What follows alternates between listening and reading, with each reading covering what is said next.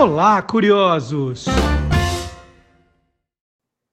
Boa noite, curioso! Boa noite, curiosa! Noite de quinta-feira, noite de batermos aquele papo com Magalhães Júnior. E Maga, semana passada, Perdidos na Noite, o pessoal delirou. Falou, gente, uma hora com vocês foi demais. Eu não entendi se esse foi demais. Qual era o sentido?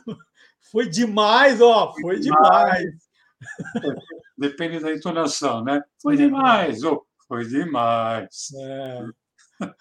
Mas vamos lá, vamos para mais um programa demais aqui com Magalhães Júnior depois da vinheta.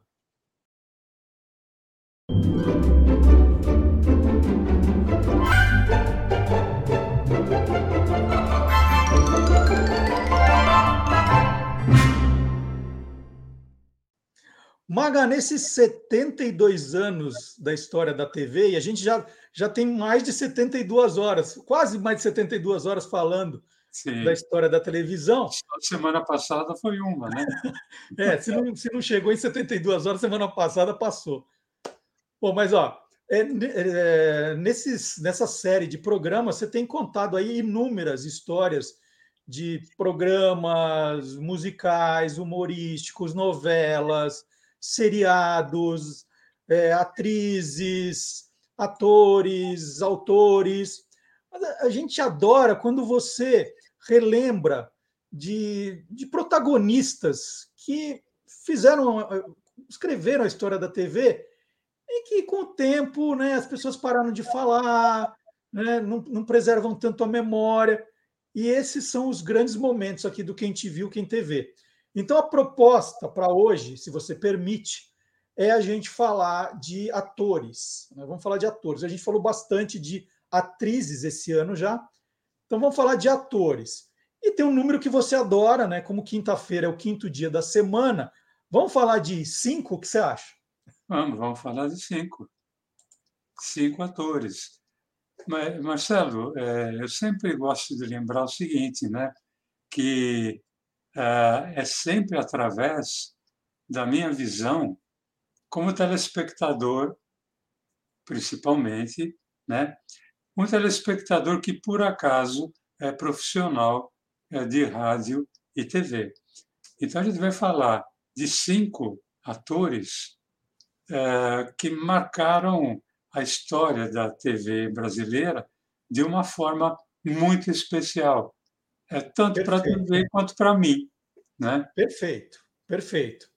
Então são cinco grandes atores, né, na visão do Maga, com histórias que ele vai relembrar. Começamos com quem, então? nós vamos começar com Armando Assad Bogos. O Bom, Armando hein? Bogos, né? ele que nasceu em São Paulo em 1930, faleceu aqui em São Paulo em 1993, o Armando Bogos, que foi homem de teatro, foi homem de cinema e de televisão, e foi casado com a linda atriz Irina Greco. E ele começou no teatro, ali no início dos anos 50, e seu primeiro trabalho em TV foi na TV Tupi, no grande teatro das segundas-feiras. É, havia o TV de vanguarda aos domingos e havia o grande teatro das segundas-feiras. Depois passou a se chamar Grande Teatro Tupi, né? E no domingo revezava é, TV de vanguarda, que era drama, e TV de comédia, que obviamente era comédia. Mas ele começou fazendo um espetáculo chamado O Processo de Joana d'Arc. E ele era o assessor do inquisidor. Então, essa é a primeira participação do Armando Bogos na televisão. Ele que passou pela TV Tupi, pela TV Excelsior, pela TV Globo, em geral fazendo é, papel de galã. Não necessariamente o protagonista, mas um dos mais importantes personagens da novela em questão. Por exemplo, ele participou de As Solteiras, em 1964, na TV Excelsior, A Outra Face de Anitta, também em 64, na TV Excelsior. Os Quatro Filhos, 1965, TV Excelsior também, assim como na mesma emissora, a novela Minas de Prata, em 1966, Sangue do Meu Sangue, 1969. E aí, já na fase da TV Globo, lembrar de algumas novelas, como Marrom Glacé, em 1979, Tieta, em 1989. Ô, Maga, agora tem curioso, curiosa que está nos vendo e já está ali com os dedos nervosos para digitar, mas o Maga esqueceu de um dos papéis mais marcantes é, do Armando Bogos na televisão, já vai escrever que você esqueceu. Não, gente, na verdade o Maga gosta de criar um suspense, não é, Maga? É coisa de roteirista. É. Né? É, você deve estar, então, pensando, bom, você, os nossos amigos curiosos, as nossas amigas curiosas, mas que papéis marcantes o Armando Bogos fez, né? Hã? Hã? Eu vou falar um que foi muito marcante para mim por causa da época, né? É, eu estava na faculdade e aí é, e aquele negócio, eu não, eu não escondia que eu gostava de ver novela.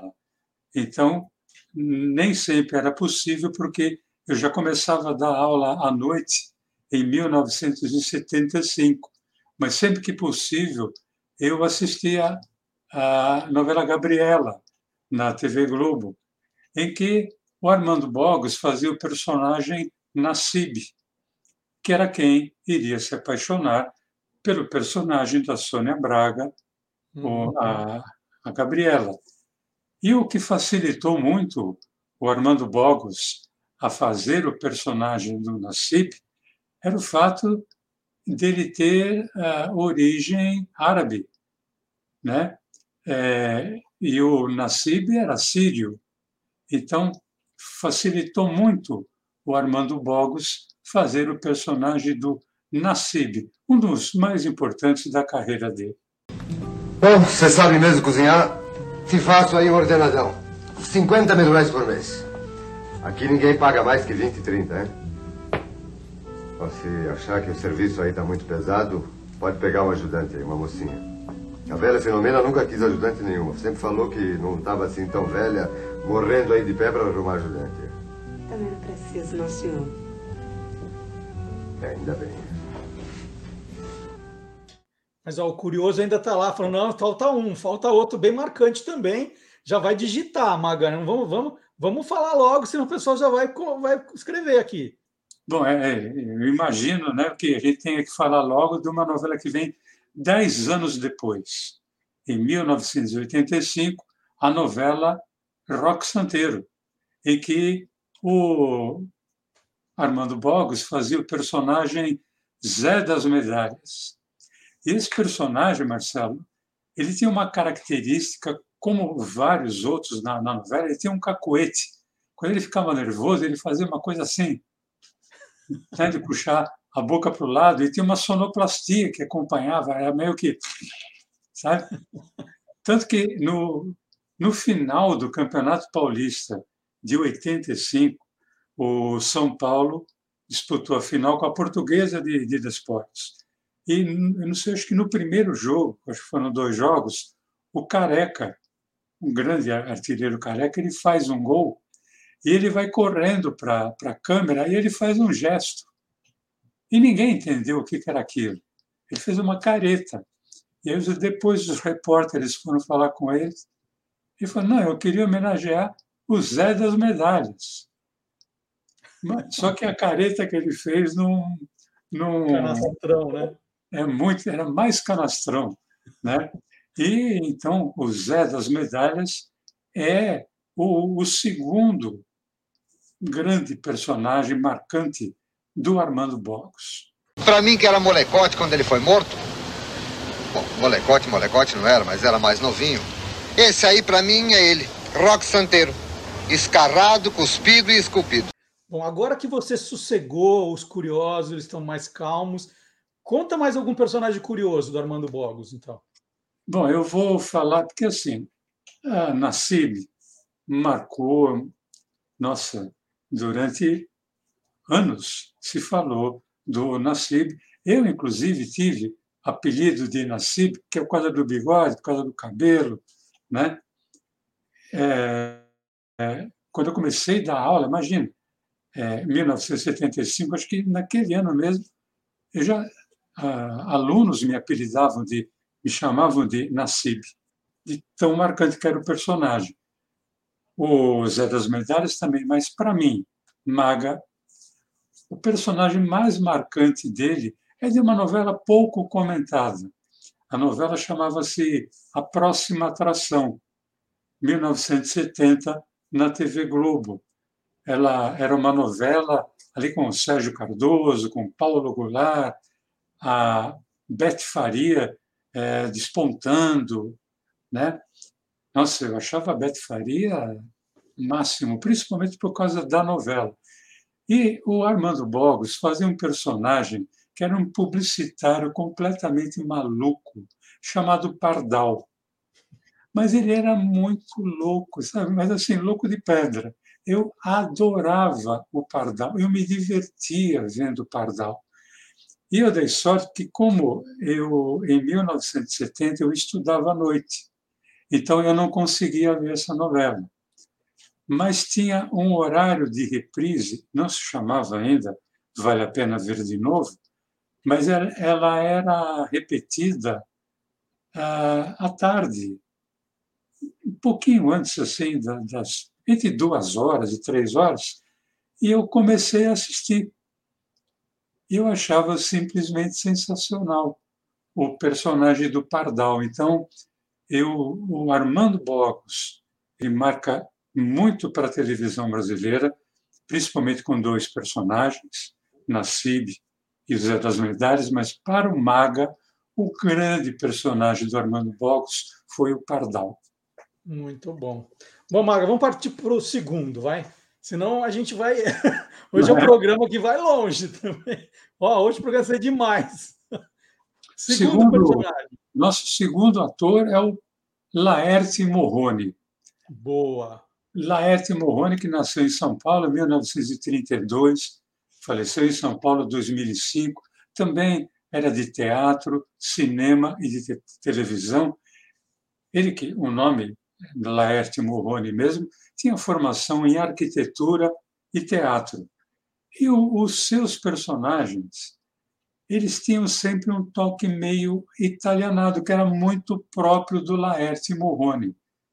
Ele que participou de novelas, principalmente, na TV Tupi, na TV Cultura, na TV Globo, na TV Record e também um pouco na TV Bandeirantes.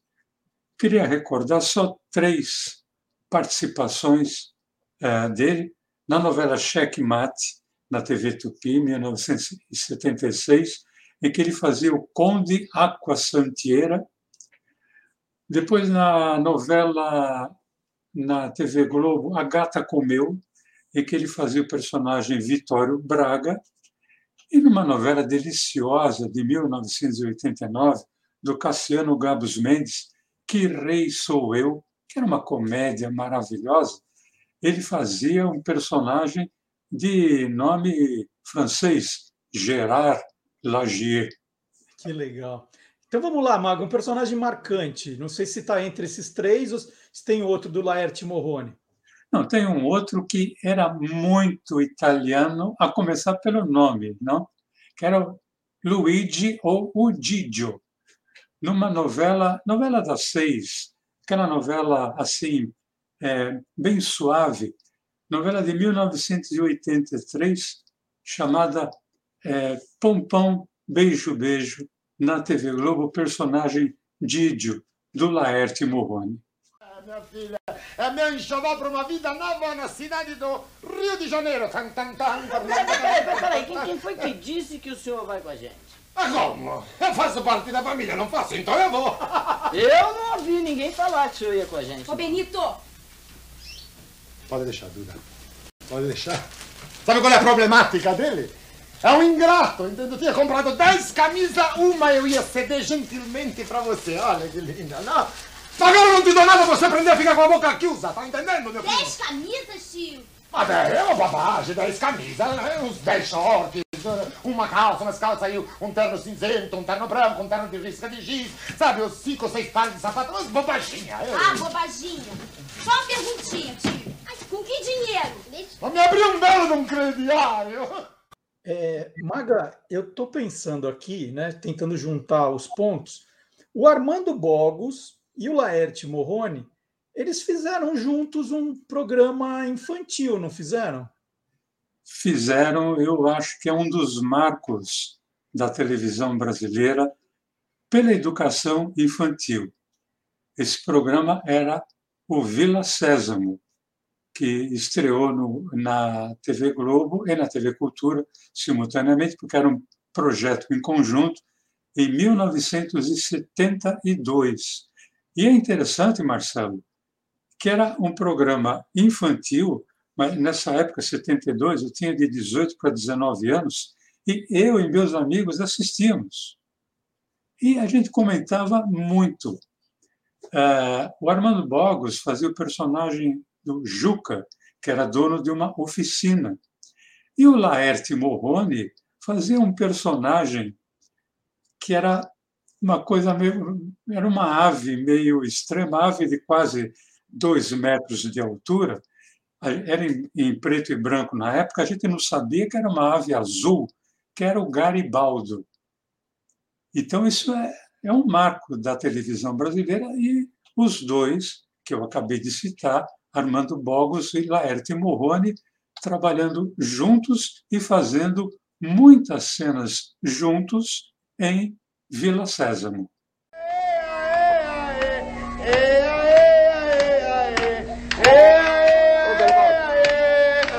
O que, que, que, é isso aí? Jogo de damas. Como jogo de damas, Garibaldo? É. Dama não se joga desse jeito. Não joga? Não, olha aqui, eu vou ensinar vocês. Em é. primeiro lugar, é. isso aqui é um tabuleiro. Um tabuleiro. Aqui as pedras. As então pedras. tem que separar. É. As pedras pretas desse lado, as brancas daquele. Hum. Vamos lá.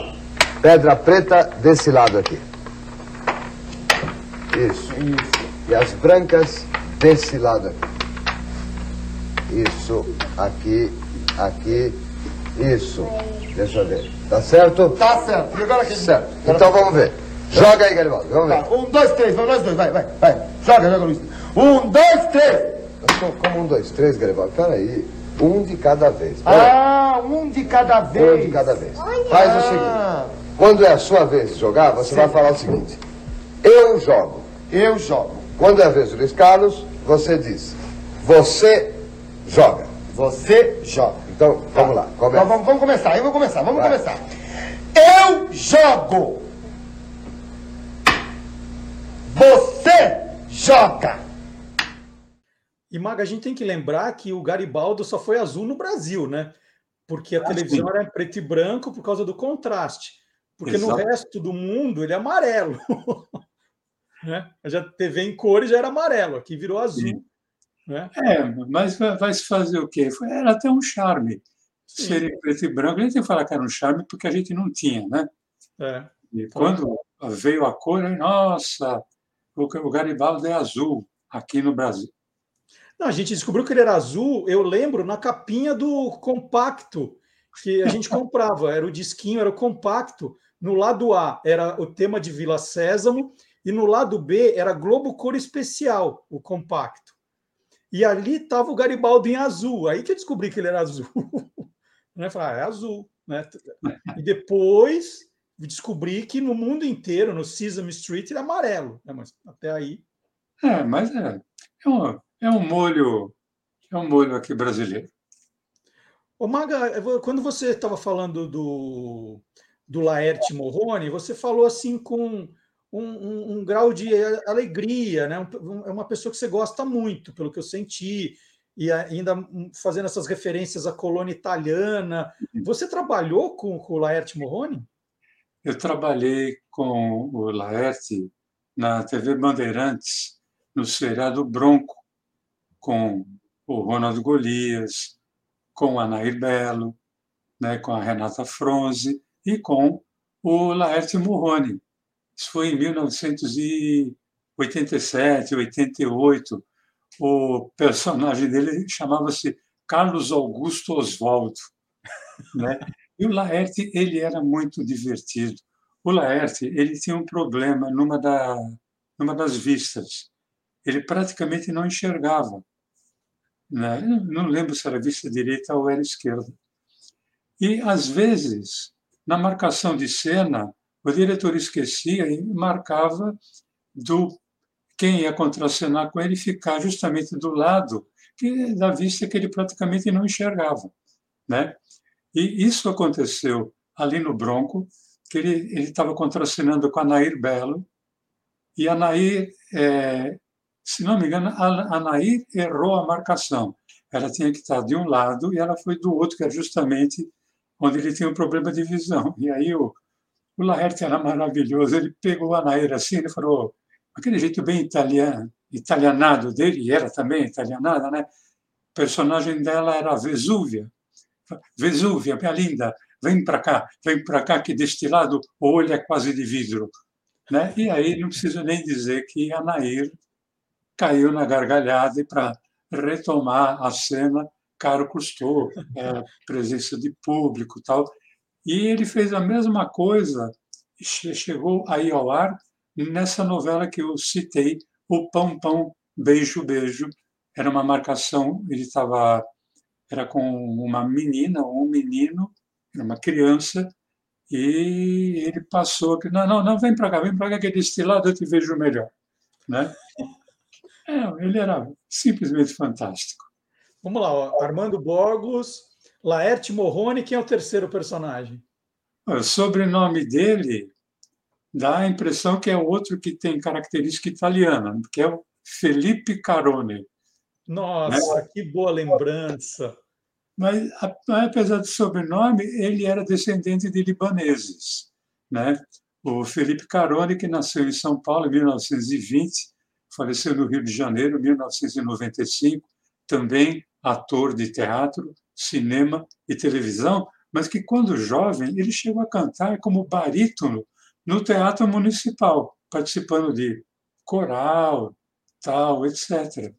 Mas é, ele era, na verdade, ele era um, um, grande ator sem nunca ter estudado arte dramática, né? puramente intuitivo. E o seu primeiro trabalho na TV foi em 1962, na TV Record, numa série chamada Gente como a Gente. Eu lembro que é, no elenco fazia parte ele, o Felipe Carone e a Lélia Abramo, que era também um, é um dos monstros da televisão e do teatro brasileiro. Né? E eu, ali com os meus nove anos, era uma série que tinha um tom cômico, mas alternava drama com comédia, o que hoje se chamaria dramédia, mas eu gostava muito porque o Felipe, ele era um cara simplesmente sensacional em cena. Mas olha, apesar de tudo, em 1964 ele foi o ele, durante uma época ele foi o homem mais odiado da televisão brasileira, Marcelo. Você acredita nisso? Dá para você imaginar Felipe Carone sendo odiado ah, é que eu lembro dele nos papéis meio mafiosos, né? Ele, ele tinha um, um é, jeito para isso, né? Mas era um mafioso caricato. Sim, né? sim. É que em 1964, na novela Renúncia, na TV Celso, ele era simplesmente o vilão. E ele foi um grande vilão a ponto de ter que correr na rua para não apanhar.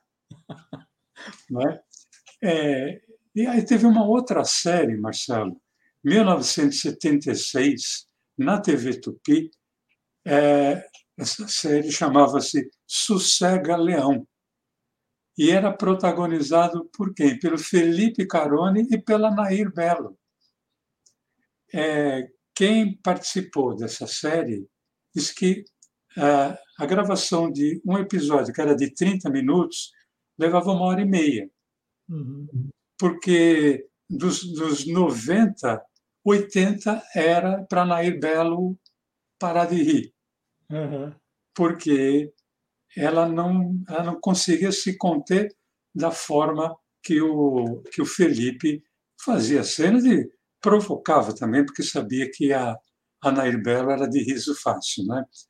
Mas o Felipe Caroni também participou de novelas na, na, na TV Globo, como Bandeira 2, em 1972, Uma Rosa com Amor, no mesmo ano, O Semideus, em 1974, é, Feijão Maravilha, 1979. Aí, em 1982, uma novela que você e eu, é, eu acho que está no nosso top 5 de novelas, Elas por Elas, em que ele fazia o personagem chamado Vilásio Cury, que era simplesmente o pai do Mário Fofoca. Né? O e, grande e... Mário Fofoca, interpretado pelo Luiz Gustavo, e aí estava o Felipe Carone. E na TV Tupi, ele também fez uma novela. Ele fazia um personagem chamado Zanata, numa novela chamada Um Dia o Amor. E eu acho que não tem nada mais, vamos dizer assim, caricato de personagem que o Felipe tenha feito do que esse Zanata em Um Dia o Amor. Como é que o doutor Marcial enxerga com esses óculos, porca miséria? Bom dia. Ah, bom dia. É, chega na hora, doutor Bento. Por que, que eu não enxergo com esses óculos, hein? Não sei, o senhor mandou fazer com receita médica? Que receita médica? Só ele já me custou uma nota, ainda ia pagar o um médico. Sem fato. Liga lá na ótica, mandei fazer. Com, com duas bolotas, tá vendo? Não é duas bolotas, Anata, é um bifocal. Não é? Bifo... É, bifocal, bifocal, com dois focos, duas lentes. Pois é, dois focos, duas lentes. Se com duas lentes tem que ver melhor do que se tivesse uma lente só, né? É. Ô, ô Zanata, pelo que me consta, você nunca usou óculos, a não ser que eu não tenha visto, né? Não, sabe o que é? Eu explico, senhor doutor. É tudo que é gente fina, gente rica, usa óculos, né? Tira e põe, tira e põe, tira e põe. É, tudo que é ministro, tudo que é presidente da república, tudo usa óculos. Gente importante usa óculos. Hóstia, eu sou importante, não? Eu tenho que usar os óculos. Ô Maga, e na semana passada, quando você estava falando do Perdidos na Noite, você citou o trio Los Angeles, né? Falou dos, do, do grupo The Fevers, né? Que foi isso, né? Que, exatamente. eles que faziam o som do Los Angeles. Aí no final de semana, eu sei que eu comecei a procurar trilha de novela e aí eu fui ouvir justamente a abertura de Elas por Elas, que é uma música que, nossa, fez um sucesso absurdo. É, e aí eu lembrei do Mário Fofoca. Que bom que você que você tocou nesse assunto, que foi uma grande. Vê, e, esse, e esse programa, é, eu sempre digo, né? Olá Curiosos, o Quem Te Viu, Quem TV, ele é inspiracional para que as pessoas continuem pesquisando. Né? Porque a coisa não termina aqui.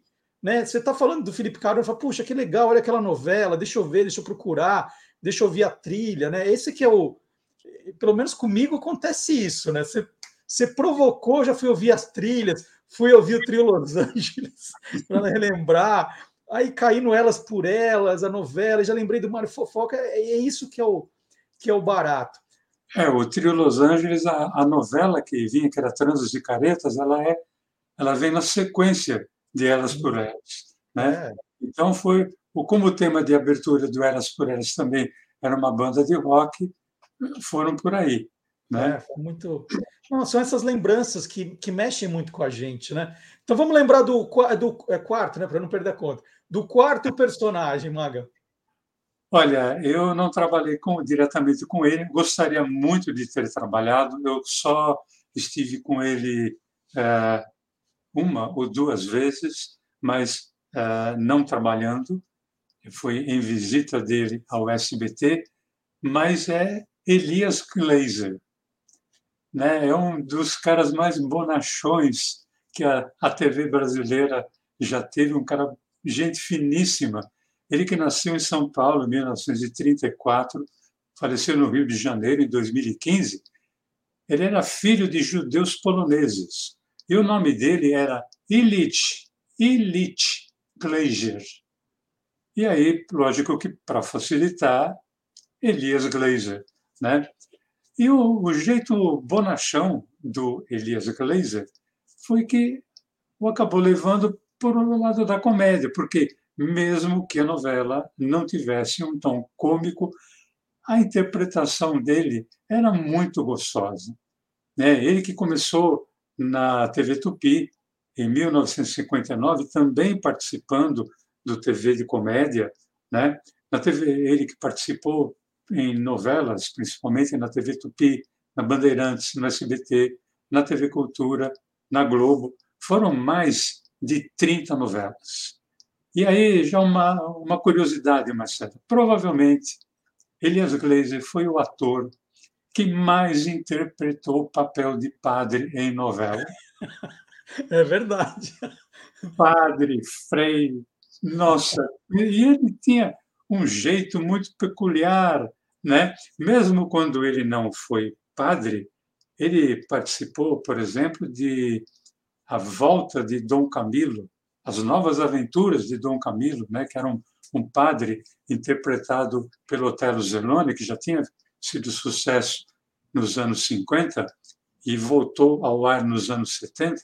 Ele interpretava um italiano, que era o Pepone, né? mas estava ali junto de um padre. Mas ele interpretou vários padres, inclusive tem uma matéria que dizia: eu agora só sei fazer se for bispo, porque padre chega. Né?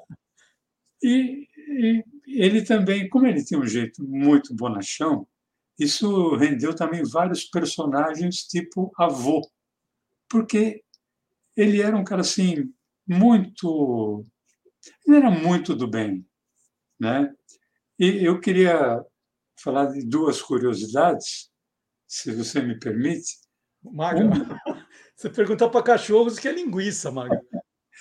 Bom, uma é que ele tinha uma característica muito forte, embora não fosse de família, não fosse de ascendência italiana, né? Não era, ele não descendia de italianos, mas ele tinha uma característica muito forte para, eh, para interpretar personagens italianos. Né? É, não sei, era próprio dele. E tinha uma coisa que era muito interessante, que era, eram as sobrancelhas do uh, Elias Glazer, que eram duas taturanas, né? mas eram duas taturanas peludas, né? porque eu chegava a fazer as, curva para cima. Uhum. E nós é, tínhamos um amigo em comum e foi por causa disso que eu acabei o conhecendo pessoalmente. O barbeiro do SBT, o saudoso Venceslau Mariani, também conhecido como Lau, cortou o cabelo de todo mundo, né? Cortou o cabelo do Tony Ramos quando Tony Ramos estava começando, é, aparou o bigode do Lima Duarte, ele era barbeiro da TV Tupi, desde o início da TV Tupi. Começou na rádio, depois foi para a TV, e quando a, a Tupi foi vendida, ele foi para o SBT. Então, ele conhecia todo mundo. E eu presenciei isso. Eu, o Elias Glazer foi visitar o Lau, né? E foi um dia que fui fazer a barba ali e tal. E o Lau falava para ele: Elias, pelo amor de Deus, imagina, é, Mariane era o sobrenome do, do Lau. Então, o Lau tinha uma característica, era o único torcedor do Juventus que eu conheci que tinha uma flâmula do Juventus na parede, do Juventus da Moca. E não é à toa que o salão dele se chamava Salão Grená. E nesse Salão Grená foi onde eu conheci o Elias Glazer, ele foi visitar o Lau e eu vi essa cena, porque eu estava ali fazendo a barba e o Lau falava para o Elias: é, Elias, pelo amor de Deus, me deixa pelo menos aparar essas sobrancelhas. Eu falei: jamais, nunca, porque aqui está o grande charme, e fazer assim, né, nas sobrancelhas. E o pessoal brincava com ele em cena, né, por causa da, da, das sobrancelhas. Era uma coisa simplesmente sensacional, vinda de um cara que era maravilhoso. Bom, deixa eu te perguntar também um personagem marcante do, do Elias Glazer, então, vai. Bom, obviamente, um personagem italiano, né? Um padre, um padre italiano. Não, não, é, né, não olha, Milagrosamente não era um padre. É uma novela que marcou muito uma época. Para mim, foi uma novela marcante por causa da, da minha época, né? É, eu estava ali, eu ainda era químico nessa época, e era uma novela chamada O Machão, na TV Tupi. Nós, nós, inclusive, já falamos dessa novela aqui. E o uhum. Elias Glazer, ele interpretava um personagem que era o comendador Stromboli. E, e tem uma cena com o comendador Stromboli que eu acho que rememora bem o, a característica é, italianada do próprio Elias Glazer. O Mag, para a gente finalizar, então, eram cinco, já foram quatro. Termina com quem? Vamos terminar com um ator de um só nome, mas que valia muito. Casarré. Nossa, eu. É difícil de eu falar do Casarré. É, eu não o conheci pessoalmente, mas, nossa, eu assisti muito com. É, muita coisa com o Casarré. Ele que se chamava Older Berard Casarré, ele que nasceu em Pelotas em 1935 e morreu no Rio de Janeiro em 1992. Filho de atores, Dercy Casarré e Dea Selva. E ele era também irmão de um outro ator, o irmão mais novo, que era o Olney Casarré, ator e dublador, como o Older Casarré, ele que era ator, diretor e dublador. Passou pelo cinema, pelo teatro e pela TV. E nós vimos muito do Casarré sem vê-lo pessoalmente, né? porque ele foi dublador de vários personagens de desenho. Por exemplo, ele foi a voz do Dom Pichote, né? desenho dos anos 1960. Ele foi a voz do Ratinho Plique, do desenho Plique, Ploque e Chuvisco. Ele também foi uma das vozes do Urso Zé Colmeia. E ele foi a voz do Coyle, o Homem Mola, do desenho Os Impossíveis. Isso entre inúmeros outros personagens de, de desenho. E aí, para trazer para uma época aqui mais recente, mas não tão recente assim, ele foi o dublador do Jaiminho, que era o carteiro do seriado Chaves. Uhum. Né? Como eu falei, o, o Casarré foi homem de teatro, cinema e TV. Ele começou em teatro nos anos, no início dos anos 1950 e em 1958 ele foi convidado para participar do TV de comédia na TV Tupi. E além de participar do TV de comédia, ele participava de toda a linha de shows da TV Tupi. Ele era sempre muito requisitado porque ele era extremamente engraçado, é, sabendo ele tinha um recurso vocal muito interessante porque ele brincava muito com a voz, não mudando a voz, mas é, trabalhando com a voz de uma forma melodiosa, às vezes indo para um falsete, às vezes fazendo a voz um pouquinho mais grossa e trazia um tom de comicidade muito grande.